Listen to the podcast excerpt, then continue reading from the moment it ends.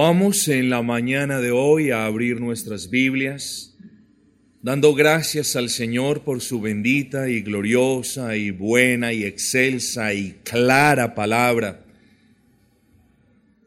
Efesios, por favor, capítulo número 2 y el versículo alrededor del cual meditaremos en la mañana de hoy, en este sermón evangelístico, es el número 12. Efesios capítulo 2 versículo 12. Y dice la buena palabra del Señor, en aquel tiempo estabais sin Cristo, alejados de la ciudadanía de Israel y ajenos a los pactos de la promesa, sin esperanza y sin Dios en el mundo. El título que tenemos para esta mañana, sencillamente esa manera de pregunta. ¿Qué significa vivir sin Cristo o estar sin Cristo?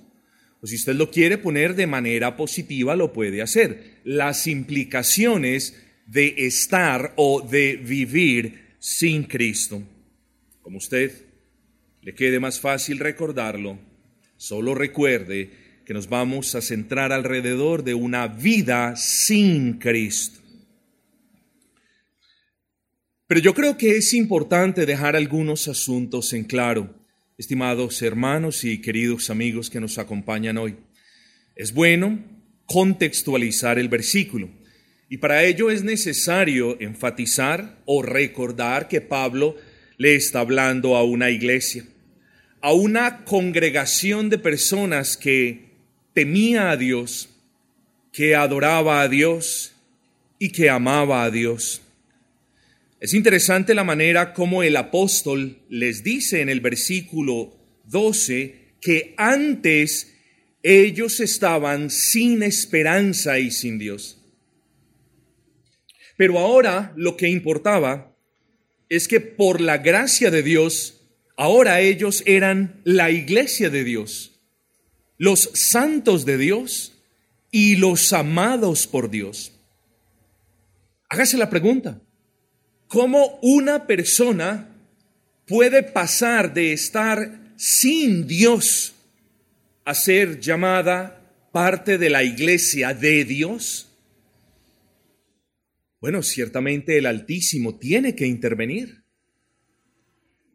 Porque, porque si Dios no obra en el corazón del pecador y no trae al pecador a un arrepentimiento y a que vea sus pecados, y a que comprenda la magnitud de la ira de Dios que merecen esos pecados. Si Dios no le abre los ojos al pecador y no le concede la fe para abrazar a ese Cristo, entonces pues no hay esperanza y el pecador nunca podrá ser parte de la iglesia de Dios, ni nunca será llamado santo de Dios y nunca amará a Dios. Así que lo primero que deseo dejar en claro es que está bien, Pablo le habla a una iglesia, a un conjunto de creyentes, a un conjunto de pecadores arrepentidos en los que Él ha obrado. Y yo le doy un consejo aún a los niños, a los ancianos, a quien lo quiera tomar en esta mañana. Mientras yo voy predicando, si usted tiene ese deseo, pídale a Dios el favor, el grandísimo favor de que obre en su corazón. Vuelvo al punto. Así que Pablo en esta carta le está hablando a personas que creían en la palabra de Dios. Que creían en la palabra de Dios significa que creían tanto en las amenazas de la palabra de Dios como en todas las promesas de la palabra de Dios, particularmente en una promesa, y es aquella de que el Padre enviaría a su Hijo para que por medio de la muerte de su Hijo todos aquellos que creyeran en su Hijo tuvieran perdón de pecados y vida eterna y fueran reconciliados con el Padre. Entonces, si usted ha comprendido lo que he dicho hasta este punto, la iglesia de Éfeso eran personas que, aún en medio de sus desatinos, de sus desaciertos, como seres humanos y aún en medio de sus falencias, creían en Cristo. Y como por la gracia de Dios, por la obra de Dios, ellos habían creído en Cristo, entonces ellos estaban caminando con Dios. ¿Por qué? Porque estaban en paz con Dios. Usted va a entender esto que le estoy diciendo en un momento. Note lo que le dije. Ahora ellos estaban caminando con Dios. E hice una pregunta, ¿por qué? Porque ya estaban en paz con Dios. No voy a volver a predicar el sermón de la semana pasada, pero usted debe recordar que solamente se puede tener paz con el Altísimo cuando su justicia castiga a quien lleva sus pecados.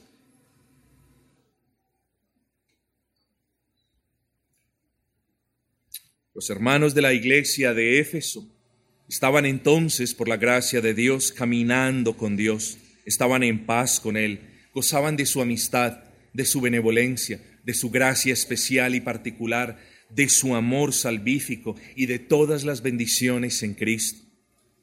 Así que la iglesia de Éfeso era una iglesia conformada por creyentes. Y lo que voy a decir a continuación es muy importante, estimado amigo porque usted está viniendo a la iglesia, pero si usted no ha creído en Cristo, quiero que entienda que usted no es parte de la iglesia. Y esto es muy importante que usted lo sepa. No porque queremos hacer algún tipo de discriminación, por supuesto que ese no es el caso. Solamente queremos, deseamos que usted entienda por bien de su alma, que usted comprenda que el que venga al local donde se reúne la iglesia no lo hace parte de la iglesia. Entonces usted quiere ser parte de la iglesia.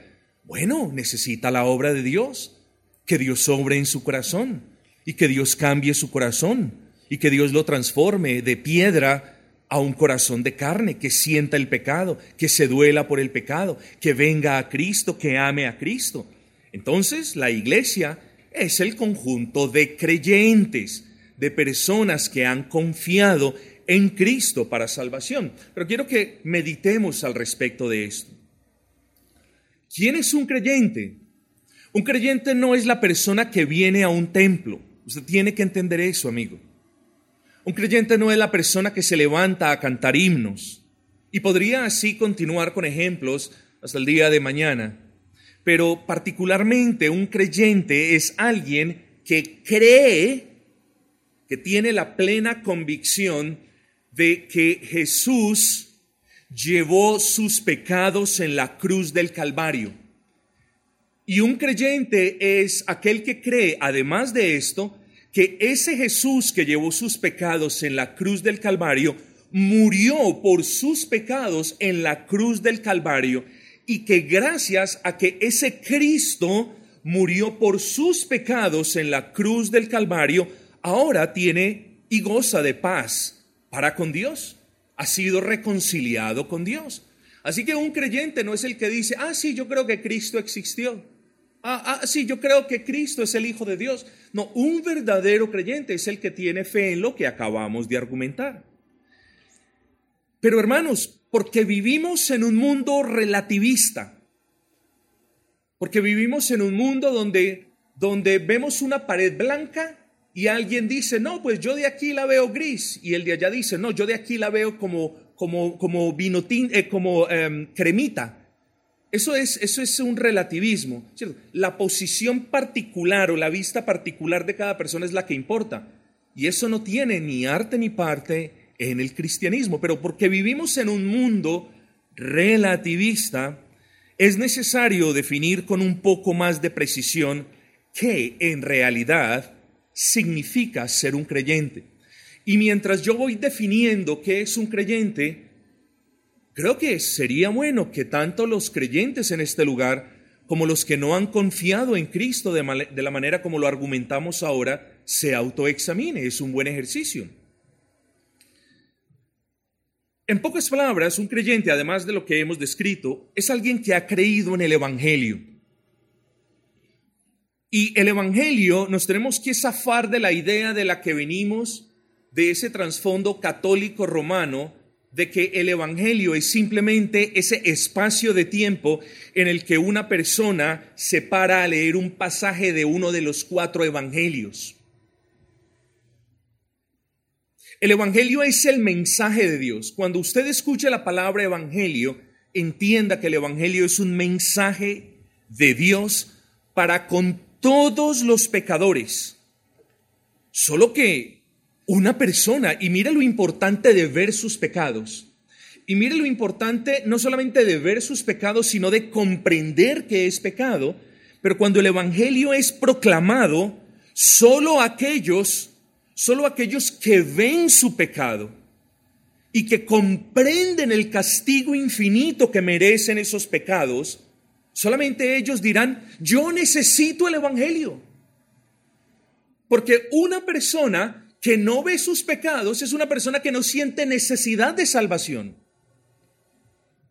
Y aquí es cuando decimos cuánto necesitamos la obra del Espíritu Santo en nuestros corazones para que nos muestre el pecado, para que nos redarguya del pecado, para que nos ilumine el castigo que merecen los pecados. Entonces, los que no ven sus pecados dicen, ¿para qué necesito el Evangelio? Yo estoy bien. Pero los que vemos nuestros pecados, aún los convertidos, comprendemos que necesitamos el Evangelio. Y yo le hago una pregunta a la persona que no ha creído en el Señor Jesucristo en este recinto. ¿Necesita el Evangelio? Bueno, todos lo necesitamos. Pero usted lo necesita de una manera particular porque usted nunca va a encontrar paz con Dios ni en la televisión, ni en el periódico, ni en el yoga, ni en ninguna otra cosa que usted haga. Usted necesita el Evangelio de una manera muy singular porque el Evangelio es el único mensaje que contiene la única promesa que le da a usted la única esperanza para estar en paz con Dios. Esa única esperanza está en el Evangelio y en lo que nos dice el Evangelio. Y entonces, mis amados, el Evangelio es ese mensaje de Dios, ese mensaje de Dios en el que Dios mismo busca al pecador para reconciliarse con él por medio de la fe que el pecador tiene en Cristo. En el Evangelio no es usted buscando a Dios, es Dios llamándolo a usted por medio del Evangelio. Y ese mensaje lo podemos sintetizar, lo podemos resumir en la promesa siguiente de que Dios perdonará al pecador por sus pecados y se reconciliará con el pecador y le dará vida y vida en abundancia sin que el pecador tenga que dar nada, hacer nada, salvo poner su confianza en el Cristo que murió por él en la cruz del Calvario. El Evangelio no necesita que usted dé plata. El Evangelio no necesita que usted salga de rodillas por tres cuadras. El Evangelio no necesita que usted pague promesas. El Evangelio no necesita nada de lo que usted haga. El Evangelio es Dios buscándolo a usted, llamándolo a usted y prometiéndole vida y perdón de pecados y reconciliación con Él mismo por medio de la fe en Cristo. Eso es todo. Entonces, si usted como pecador entiende qué es el pecado, el pecado es una violación de la ley de Dios.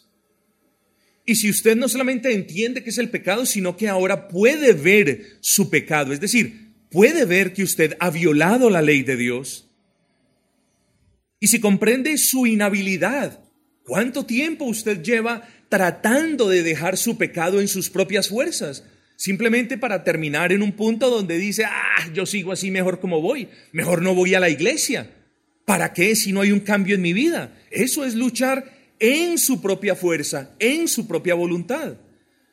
Pero mis amados hermanos, el Evangelio es ese mensaje en el que Dios promete una total reconciliación para aquellos que sientan en su corazón la necesidad de la justicia de Cristo y que crean con todas sus fuerzas que ese Cristo es el único camino para llegar a Dios y que entiendan que no pueden deshacerse de sus pecados y que su pecado merece castigo, pero que también abracen esa promesa de que si ellos creen que Cristo llevó sus pecados en el Calvario y murió por sus pecados en el Calvario y resucitó como prueba de que es una persona justa delante de Dios para abrirnos las puertas de los cielos, entonces usted es una persona salva.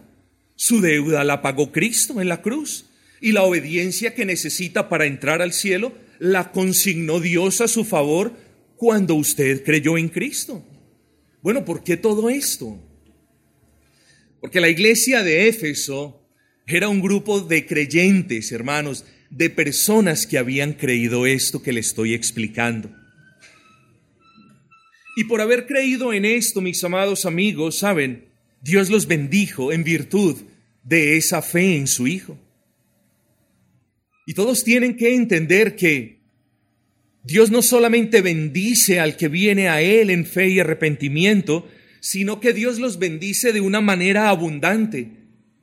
Y todos ustedes recuerdan cómo al comienzo de esta carta, Pablo les dice a los creyentes todo lo que ellos eran y todo lo que ellos tenían. Y en última instancia les dice que todo lo que ellos son ahora y todo lo que ellos tienen ahora es gracias a Cristo. ¿Qué es lo que le quiero decir a usted, amigo? Que usted sin Cristo en realidad no es nada más que un miserable pecador. Y que usted sin Cristo en realidad no tiene nada más que una aterradora deuda que jamás podrá cancelarle a Dios. Le quiero decir que usted sin Cristo está perdido y literalmente sin esperanza. Lo que le estoy diciendo no son palabras leves. Son cuestiones fuertes, son palabras mayores. Usted debe comprender la centralidad y la necesidad de Cristo en la vida de cada ser humano. ¿Eh? Así sucedió con los hermanos de la iglesia de Éfeso. Ellos estaban en Cristo gracias a la fe y ellos estaban con Cristo. Razón por la que les digo que las mismas bendiciones que tuvieron ellos son las bendiciones que van a tener todos aquellos que crean en Cristo. Todas las bendiciones de, las que nos habla el libro de, Efesios en su primer capítulo, usted las tendrá. Yo no se lo estoy prometiendo, se lo está prometiendo la palabra de aquel a quien usted llama Dios. Si los efesios habían sido bendecidos con toda bendición espiritual, como nos dice el versículo 3. Si usted cree en Cristo, también será bendecido con las mismas bendiciones espirituales. Si los efesios fueron adoptados en la familia de Dios, después de haber estado en el mundo, usted también lo será. Si Dios a los efesios les había garantizado un futuro glorioso y seguro, si usted pone su confianza en el Salvador, a usted también Dios le garantiza los mismos favores, las mismas bendiciones. Si Dios operó en la plenitud de, de, su omnipotencia en ellos, también lo hará en usted. Y todos los días lo perfeccionará más y más después de que haya creído. Y lo asemejará más a Cristo. Y cambiará sus inclinaciones porque el Evangelio nos ha cambiado a todos, porque el Evangelio es poder de Dios para salvación, amigos.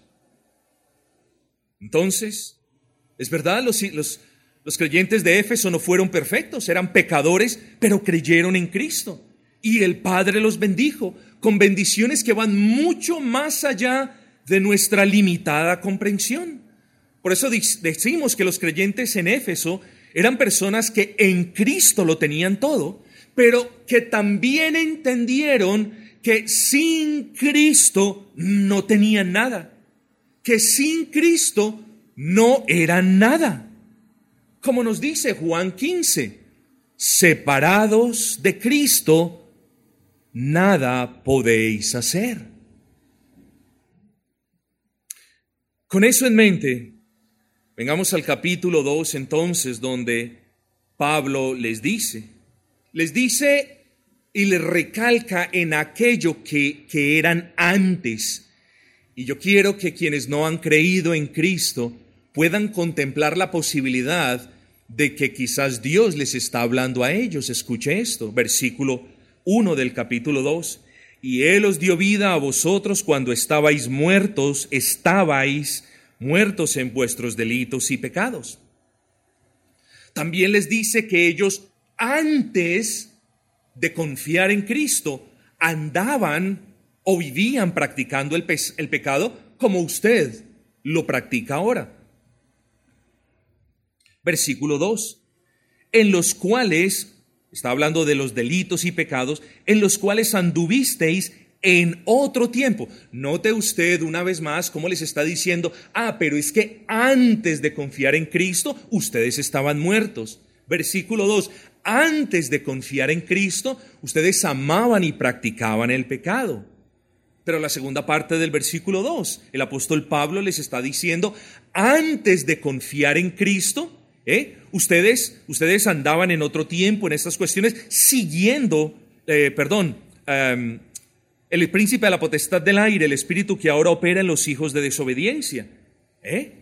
Aquí tenemos al apóstol diciéndoles es que ustedes antes de creer en Cristo, Satanás gobernaba sobre ustedes y los manipulaba y los había arrojado a la corriente pecaminosa de este mundo. Miren cómo el apóstol les está diciendo, antes de Cristo ustedes eran esto. Bueno, quienes entre ustedes no han confiado en Cristo, ustedes hoy son eso. Hoy quizás hay aquí personas muertas en sus delitos y pecados. Hoy aquí hay personas que toda su vida aún practican, viven deleitándose en el pecado. Quizás estas palabras son, lo fueron para los efesios antes de creer en Cristo. Pero si usted no ha creído en Cristo, estas palabras son para usted. Satanás gobierna sobre usted. Esas son palabras serias, mis amados hermanos. E incluso le recuerda que antes ellos no tenían la voluntad para hacer las cosas que les agradaban a Dios. Versículo 3. Todos nosotros vivimos en otro tiempo, ven, ven el antes, en otro tiempo en los deseos de nuestra carne, haciendo la voluntad de la carne. Entonces, ese cuando estabais del versículo 1 y ese en otro tiempo del versículo 2 y ese también en otro tiempo del versículo 3 hace referencia al tiempo en el que ellos no tenían a Cristo, en el que no habían creído en Cristo. Y yo le hago una pregunta a usted. ¿Será que usted está viviendo ese tiempo? ¿Será que usted está viviendo ese tiempo antes de la fe en Cristo? ¿Será que usted no tiene voluntad para hacer lo que es agradable a Dios? ¿Será que usted está siendo gobernado por Satanás? ¿Será que usted se deleita en los pecados en los que ya se muerto? Bueno, usted tiene que considerar eso. Y espero que alguno de ustedes se pregunte y llegue a la conclusión de que para estar con Dios en este mundo, usted primero debe creer en Cristo. Y yo quiero dejarle eso en claro, estimado hermano, estimado amigo. ¿Por qué? Porque, como les decía, ahora vivimos en medio de miles y cientos de miles de personas que dicen es que yo estoy con Dios y yo creo en Dios a mi manera y yo camino con Dios. Yo no voy a la iglesia, yo me levanto en las mañanas y doy gracias a Dios. Yo tomo los alimentos y le doy gracias a Dios. Yo no voy a la iglesia, no necesito de iglesias. Ese es el, ese es el argumento moderno. No necesito de iglesias para ser hijo de Dios. Soy hijo de Dios. Creo a mi manera, pero soy hijo de Dios. Yo quiero que usted entienda algo hoy, aquí y ahora. Que si usted no ha creído en Cristo, como lo estipula la palabra de Dios, usted no conoce a Dios y no está andando con Dios y no tiene a Dios. ¿Por qué? Por lo que nos dice, hermanos, el versículo 12, en aquel tiempo estabais sin Cristo, alejados de la ciudadanía de Israel y ajenos a los pactos de la promesa, sin esperanza y sin Dios en el mundo. Una la primera parte con la última. En aquel tiempo estabais sin Cristo y por ende sin Dios. Por tanto, una persona que no ponga su entera confianza en la persona de Cristo no conoce a Dios, no sabe quién es Dios, no está andando con Dios y está en este mundo sola, sin Dios en el mundo, como nos dice la palabra de Cristo aquí en Efesios 2.12. Pero quiero que repasemos brevemente un par de cuestiones. En aquel tiempo estabais sin Cristo. Es lo que nos dice Pablo, inspirado por el Espíritu Santo. El punto es, ¿qué significa estar sin Cristo? Esa es la pregunta que usted se tiene que hacer. Bueno, si estar sin algo, si estar sin algo es carecer de ese algo, o si estar sin alguien es carecer de la compañía de ese alguien, luego estar sin Cristo es carecer de la presencia del único que lo puede salvar a usted. Me explico. Si usted no ha confiado en Cristo, usted está solo y carente de la compañía del único que lo puede salvar a usted. Estar sin Cristo es carecer, como ya lo vimos, de todas las bendiciones celestiales de Dios. Entonces, Miren el error de quienes dicen, yo creo en Dios a mi manera, es que Dios me bendice. Oh, no, no. Dios tiene misericordias generales sobre los malos y los buenos, no bendiciones. Las bendiciones son para los creyentes. Y eso es bueno que usted lo entienda. Ah, pero ese impío de la tienda, porque tiene tanto dinero, es que Dios lo bendice. No, no, no, no, no, usted no conoce cómo se ha ganado el dinero el impío, si se lo ha ganado bien ganado o mal ganado. E incluso si se lo ha ganado trabajando, eso no es una bendición de Dios, son misericordias particulares y providencias muy particulares de Dios para con cada persona como a él bien le plazca proceder. Pero no equipare bendición económica, eh, digo, no equipare abundancia económica con bendición de Dios, no lo es.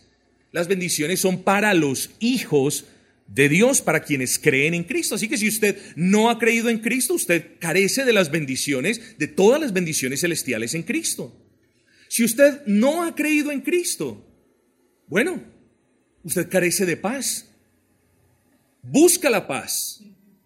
Busca la paz durmiendo, busca la paz meditando, busca la paz en las vacaciones, busca la paz en el dinero, busca la paz en cualquier cosa y por mucho que la busque, nunca la va a encontrar. ¿Por qué? Porque usted puede estar lleno de dinero, pero si está sin Cristo, usted está solo y no tiene paz. La busca y nunca la va a encontrar porque Cristo es el único que nos da esa paz que sobrepasa todo entendimiento.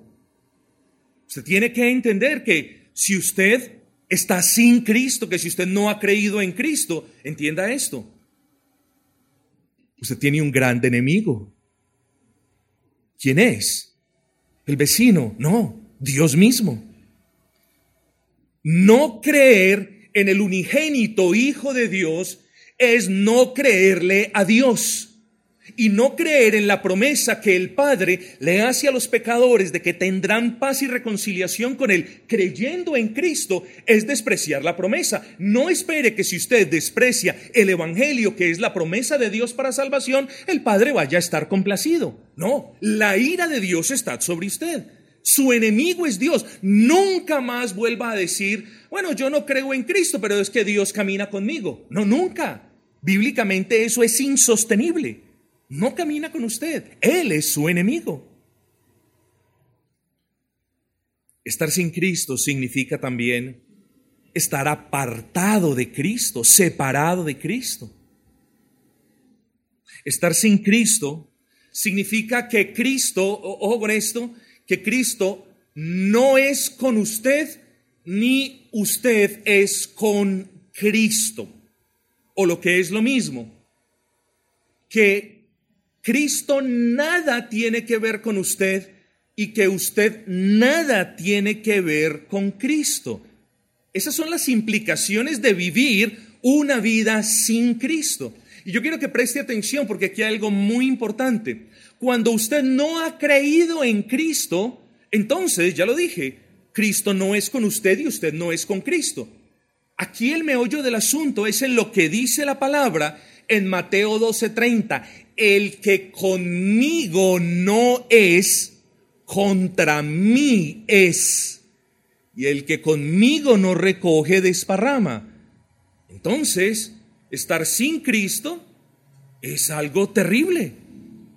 Estar sin Cristo es algo en realidad grave para el alma y espero que usted esté comprendiendo y que el Señor esté obrando en usted y sus ojos se estén abriendo y usted pueda estar viendo el pecado, pero también pueda ver esa luz de esperanza que solo usted va a encontrar en Cristo. Mire, si usted no ha creído en Cristo, usted tiene que entender esto. La fe une al pecador a Cristo. La fe trae al pecador en una relación única, bíblicamente conocida como esa relación en Cristo. Entonces, mire lo que pasa.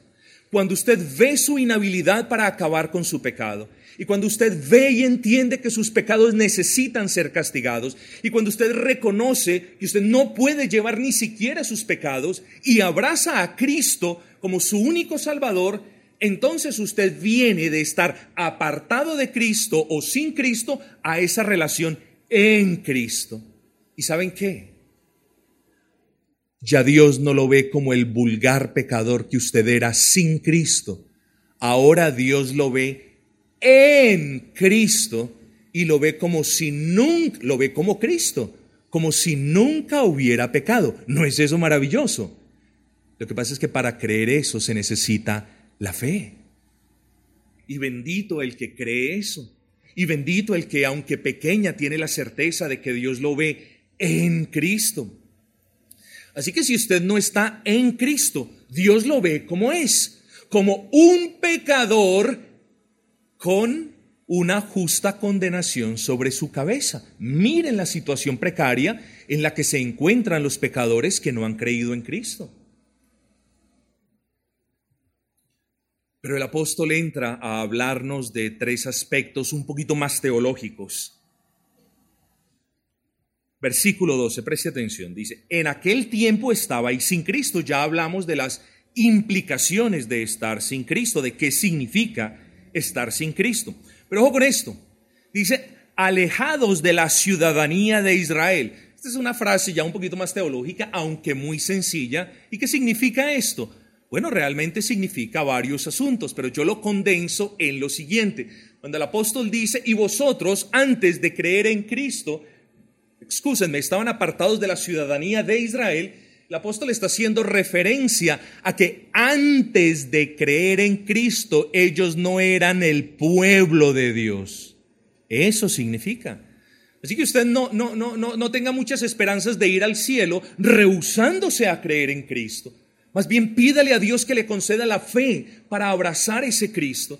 Porque cuando usted abraza a ese Cristo, Cristo, Dios lo adopta en su familia. No solamente le perdona, lo justifica, claro, sino que de inmediato lo adopta en la familia. Y ahora entonces usted puede decir, tengo la ciudadanía del Israel, no carnal, no terrenal, sino celestial.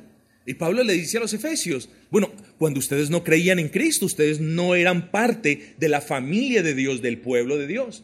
Pero luego les dice, versículo 12, y ajenos a los pactos de la promesa. Entonces, la persona que no ha creído en Cristo está ajena al pacto de la promesa.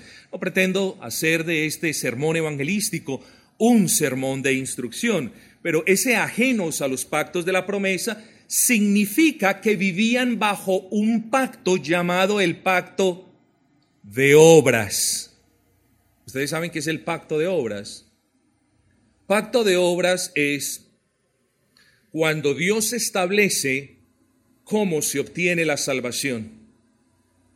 Y el pacto dice que todos aquellos que cumplan la ley de manera perfecta e intachable, entonces pueden ser justificados. Y usted está intentando quizás agradar a Dios, haciendo obras, intentando hacer cualquier tipo de cosas para obtener la salvación. Pero Pablo dice, no, sin Cristo ustedes están condenados bajo ese pacto porque nadie puede cumplir ese pacto. De hecho, el único que cumplió ese pacto fue Cristo. Cristo obró de manera justa y perfecta delante de Dios. Cumplió todas las demandas de la ley. Y cuando usted cree en Cristo, mire lo que pasa. Esa justicia y esos méritos de Cristo por haber obedecido de manera perfecta al Padre en todo son consignados a su cuenta. Entonces la salvación no es por nada de lo que usted haga, sino por lo que Cristo hizo. Y Pablo les está diciendo, es que cuando ustedes estaban sin Cristo, estaban esclavos de hacer y de hacer y de hacer, cuando nunca iban a alcanzar nada. Y luego Pablo les dice, estaban sin esperanza. El que no cree en Cristo no tiene esperanza. Y podríamos hablar mucho de esto. Pero en cuarto lugar, amigos, y ya nos vamos aproximando al final, en cuarto final, y creo que lo siguiente que diré es muy útil para aquellos que no son cristianos, pero que creen que Dios sí está con ellos y ellos con Dios. En cuarto lugar tenemos algo que Pablo les dice, y es esto. Oh amados hermanos de la iglesia de Éfeso, es como si el apóstol les estuviera diciendo. En aquel tiempo estaba sin Cristo no habían sido adoptados a la familia de Dios, no eran pueblo de Dios, vivían esclavos de las obras, vivían sin esperanza. Y miren cómo termina el versículo 12. Y vivían sin Dios en el mundo, sin Dios en el mundo. Por eso tiene sentido lo que dijimos ahora. Si usted no cree en Cristo, usted no está creyendo en Dios. No diga que usted cree en Dios y no cree en Cristo. No puede ser eso. Y quiero terminar este sermón diciéndole lo que apenas es obvio. Si usted no ha creído el Evangelio de Cristo, usted está en el mundo, pero está solo, está sin Cristo y por ende sin Dios. No diga que usted conoce a Dios porque Dios no lo conoce. No diga que usted está con Dios porque Dios no está con usted. Y mucho menos no se atreva, por favor, a decir, por bien de su alma, que hay paz en usted, porque no es cierto. No puede haber paz si usted no ha creído en Cristo, porque el castigo de sus pecados o el castigo de los pecados del que cree lo llevó Cristo en la cruz del Calvario. Y solamente los que creen pueden tener paz con Dios gracias a ese castigo. Pero entonces, ¿qué pueden hacer aquellos que hoy están sin Cristo y por ende sin Dios en el mundo? Si usted ve sus pecados, si usted comprende que usted ha violado la ley de Dios, que ha desobedecido a Dios, si usted sabe que no puede deshacerse de sus pecados, pero si usted al menos tiene un gramito de confianza por cuantificar esa expresión de alguna manera, si usted tiene un gramito de confianza en que en realidad ese Cristo es Dios, un hombre perfecto sin pecado, un varón perfecto y justo delante de Dios, que siempre hizo la voluntad del Padre, que jamás desobedeció al Padre, que en todo agradó al Padre. ¿No le dice Dios, este es mi Hijo amado en quien tengo complacencia?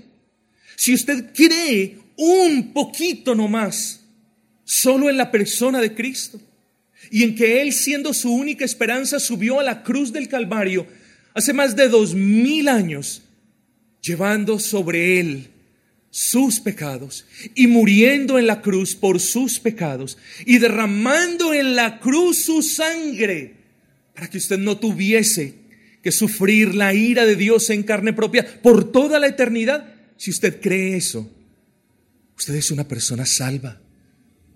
Porque para ser salvo no se necesita hacer nada, sino mirar su miseria, abrir los ojos a Cristo y venir a Él arrepentido con la confianza de que si venimos a Él, Él no nos despreciará.